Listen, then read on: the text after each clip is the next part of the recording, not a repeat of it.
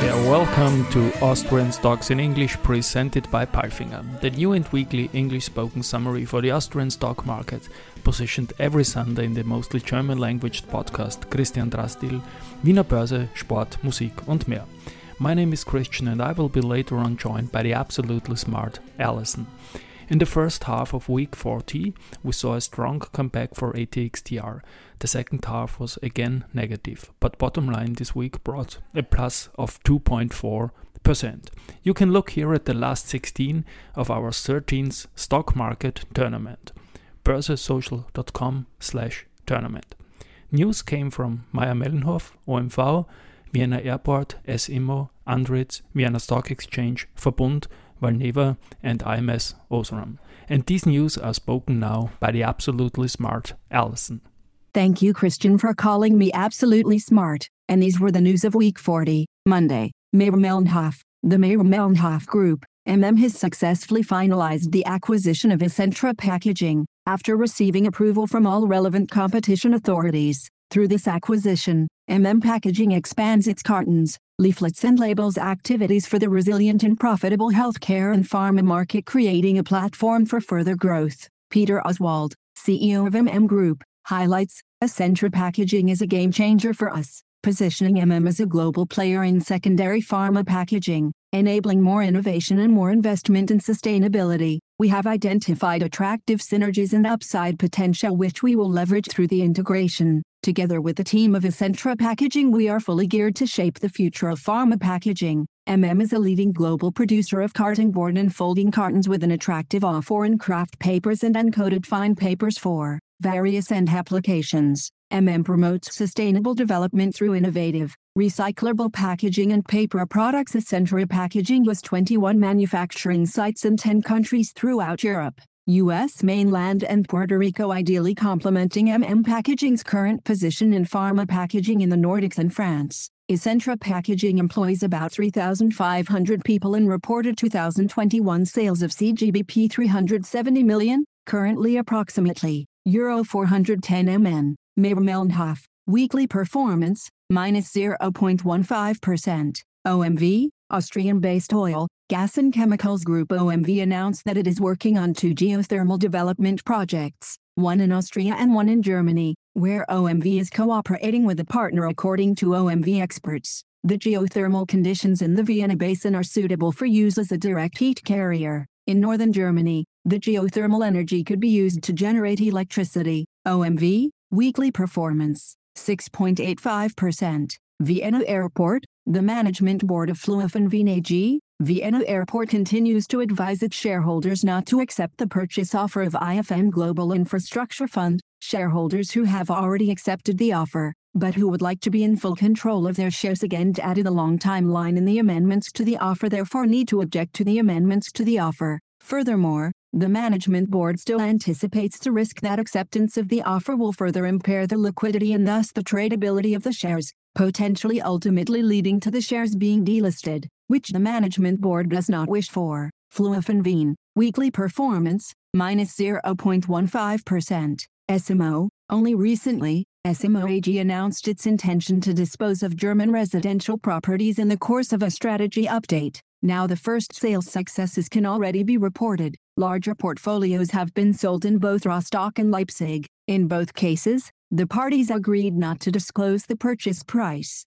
Herwig Teufelsdorfer, member of the management board of S IMMO AG, comments, Our strategy of selling German residential properties and acquiring higher, yielding office properties in Hungary and Austria in return has reached an important milestone today. With these sales, we are realizing the value developments of recent years and gaining liquidity for further acquisitions. This will strengthen our profitability permanently and sustainably, also in the interest of our shareholders. S IMMO, weekly performance, 0.00%. Tuesday, Andritz, International Technology Group Andritz has received an order from Bracell SP Cellulose data supply for Prime Line TMW 2000 tissue production lines to its mill located in Lençóis Paulista, Sao Paulo. Startup is scheduled for 2024. The lines will produce household paper, such as toilet paper, napkins, handkerchiefs, towels and facial tissue. Andritz, weekly performance,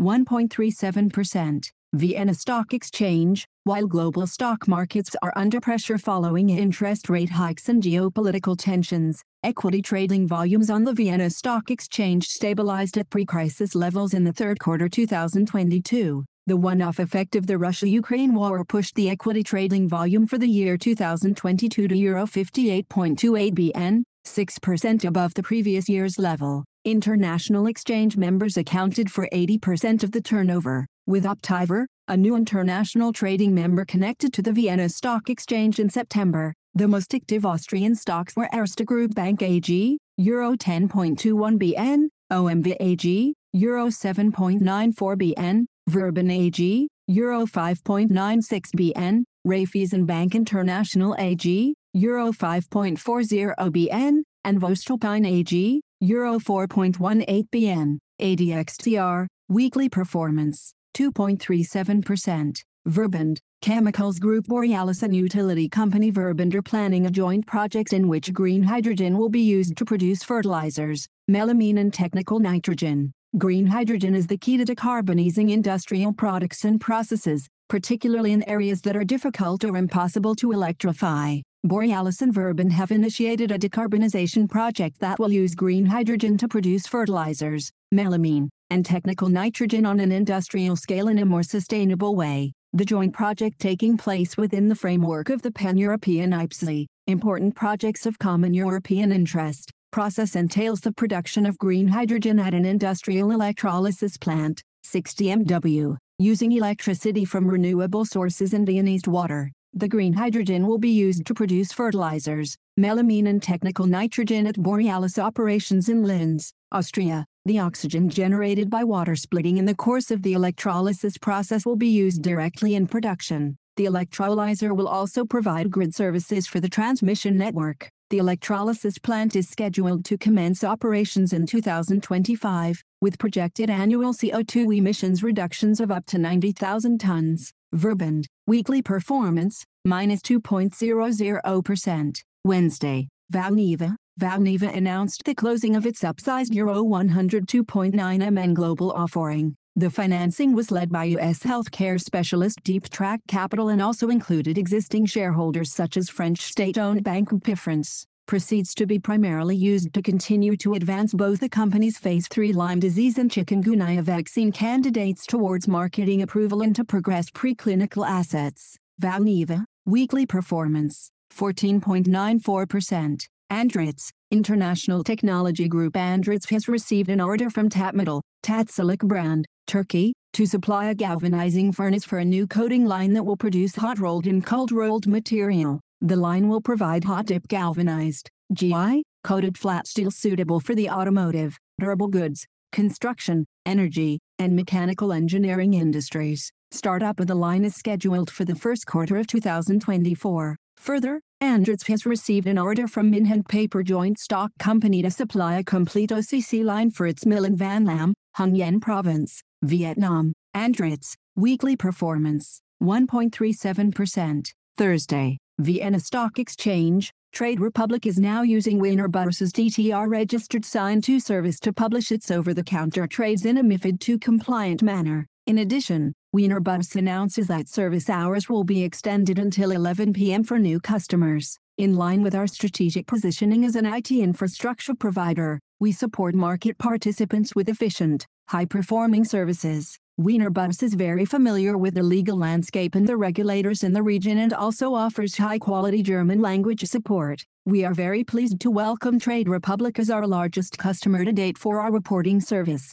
says Christoph Boschen, CEO of Wiener Börse AG, XXX Lutz, the Austrian furniture retail group XXX Lutz, 370 furniture stores in Europe is continuing its expansion. The focus is now on online trading and so the XXX Lutz Group has now published its decision to submit a voluntary public takeover bid for the acquisition of all outstanding shares in Home24 SE XXX Lutz will offer the shareholders a purchase price of 7 euros and 50 cents per share. Home24 is a leading e-commerce platform in the home and living sector and is listed in the prime standard of the Frankfurt Stock Exchange. In a business combination agreement signed on October 5, 2022. The two companies agreed on the key points for future cooperation. Friday, OMV, following the incident in June 2022 at the OMV Schwechat refinery, it is now running at full capacity again. The alternative supply system, which was used to make up for the production restrictions of the Schwechat refinery during the repairs, will be maintained as an additional source of supply for as long as necessary. This will allow reliable supply to the markets in addition to stocks being replenished more quickly. OMV, weekly performance, 6.85%. AMS Osram, Ingo Bank, Chief Financial Officer of AMS Osram, has informed the supervisory board that for personal reasons he does not plan to extend his contract as member of the management board beyond April 2023. Supervisory board and management board take note of this decision with great regret. The supervisory board will swiftly commence the necessary steps to prepare a succession for the position in the management board as of May 2023. AMS, weekly performance, minus 6.61%. And now bye bye from Allison. And Christian, we wish you a great week. Hear you next Sunday.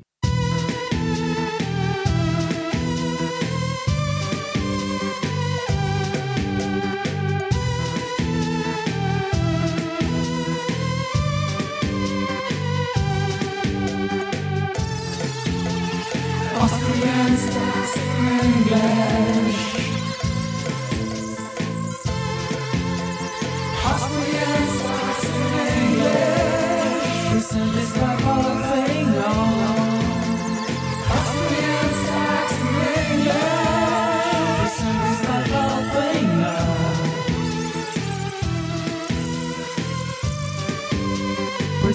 on.